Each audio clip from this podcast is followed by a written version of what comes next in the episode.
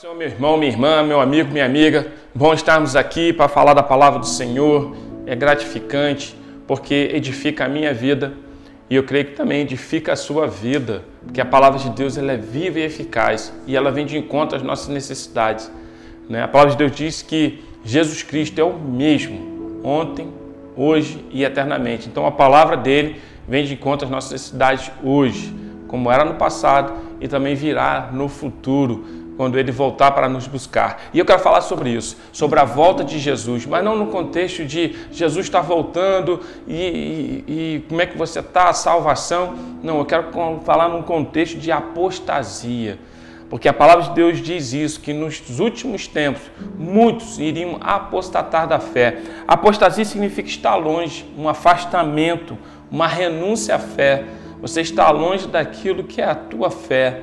Você está uma apostasia, você está apostatando da fé.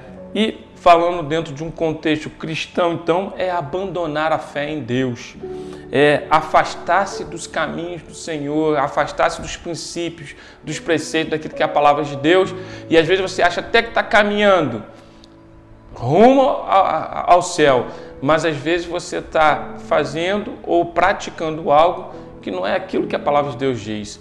E a palavra então vem trazendo um alerta para a gente sobre essa apostasia da fé nos últimos tempos. E isso é muito importante, meu irmão, porque a palavra de Deus diz, lá em Romanos capítulo 10, versículo 17, que a fé vem pelo ouvir e o ouvir da palavra de Deus. Então, a minha fé é edificada porque estou ouvindo a palavra de Deus. Então, se a palavra de Deus vir de forma equivocada, ela vir com alguma coisa errada, ah, às vezes nossos olhos estão até certo, mas há uma heresia, alguma coisa ali, ela vai mexer com a nossa fé. E às vezes nós vamos estar focado em uma situação que não era aquela. Né? Eu vou dar um exemplo de coisas que aconteceram agora no final do ano na virada de 21, 2021 para 2022, teve a mega cena da virada e eu vi algumas pessoas dizendo assim: eu vou fazer uma fezinha para ver se eu ganho. Olha, a fé estava pautada em quê? Em ser milionário, em ganhar na mega cena da virada. Mas e se não ganhou? E quem não ganhou?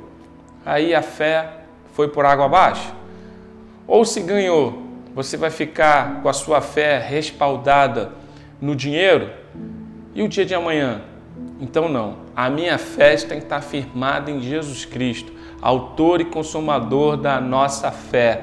É Jesus Cristo. Então, quando eu entendo isso, compreendo isso, a minha caminhada cristã vai ser mais fácil, porque eu sei que a minha fé está pautada nele e os milagres vão vir dele sobre a minha vida. E ele vai trazer a provisão de cada dia, daquilo que eu preciso e necessito. Então, a minha fezinha eu faço em Jesus Cristo, coloco nele. E aí, olha só, 1 Timóteo capítulo 4, versículo 1 e 2 diz assim, ó: O Espírito, porém, expressamente diz, o Espírito, porém, expressamente diz que nos últimos tempos alguns apostatarão da fé, dando ouvidos a espíritos enganadores e a doutrina de demônios, pela hipocrisia de homens que falam mentiras e têm cauterizado a sua própria consciência. Olha só, Vamos falar aqui no contexto desses dois versículos.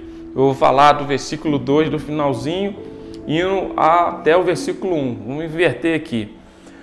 O versículo 2 que diz que pela hipocrisia de homens que falam mentiras. Então são homens que estão falando da palavra de Deus, mas falam mentiras. Falam aquilo que não é realmente o verdadeiro evangelho. O evangelho genuíno. E tem cauterizada a própria consciência, ou seja, são pessoas que têm a sua própria mente cauterizada, sua própria mente ali. Tem um versículo na palavra de Deus que diz assim: que a minha mente esteja cativa a Cristo. Por quê? Porque se a minha mente estiver cativa a Cristo, né, é, a vontade do Senhor vai prevalecer sobre a minha vontade. Então, o contrário também acontece. Pessoas que têm a mente cauterizada, na, a própria consciência cauterizada na mentira, no erro. E às vezes eles vão pautar a fala deles, que é uma fala trazendo é, é, é a palavra de Deus, mas com outros subterfúgios, com outras circunstâncias ali que o Evangelho não traz. Ou seja, estão negociando a fé. Tipo assim, o que você quer ouvir? O que você está precisando? Que aí eu vou falar daquela forma. Ah, eu estou assim, eu estou dessa forma. Não tem importância, fica assim mesmo. Não tem necessidade de mudança. Opa, mas peraí, não é bem assim que o Evangelho ele traz algo para mim e para você no reino de Deus. Tem que ter transformação. Eu tenho que mortificar o velho homem e vivificar o espírito. Então, essa palavra vem de encontro aos dias que nós estamos vivenciando hoje. Os últimos tempos. Muitos apostatarão da fé, muitos negociarão a sua fé, muitos vão se afastar daquilo que é o evangelho genuíno, verdadeiro. Meu irmão, minha irmã, essa ferramenta que nós temos aqui, que é a internet, é uma beleza. Você está me ouvindo aqui agora e eu sei que você também pode ouvir tantos outros, né? Mas fique atento a tudo isso. Fique atento a essas pessoas que vão, é, que já apostataram da fé e que são espíritos enganadores, como diz o versículo 1 aqui, com doutrinas de demônios. Vão trazer algo que não vem da parte do Senhor. E às vezes pode tentar burlar a palavra de Deus e às vezes as pessoas acabam aceitando aquilo. Parece que é tão bonitinho, parece que é tão legal, a palavra é tão. Ela vem de encontro aqui, a essa necessidade aqui. Ó, oh, qualquer palavra que vier e que não for de acordo com a palavra de Deus e ela, ela vier trazendo algo que não é aquilo que Jesus ensinou para os seus discípulos, meu irmão, toma cuidado não tem como negociar, não tem como dar um jeitinho no Evangelho. A palavra de Deus ela é viva, eficaz e ela é autêntica. Né? A palavra de Deus diz que ninguém pode acrescentar um tio, ninguém pode fazer nada além daquilo que já está escrito.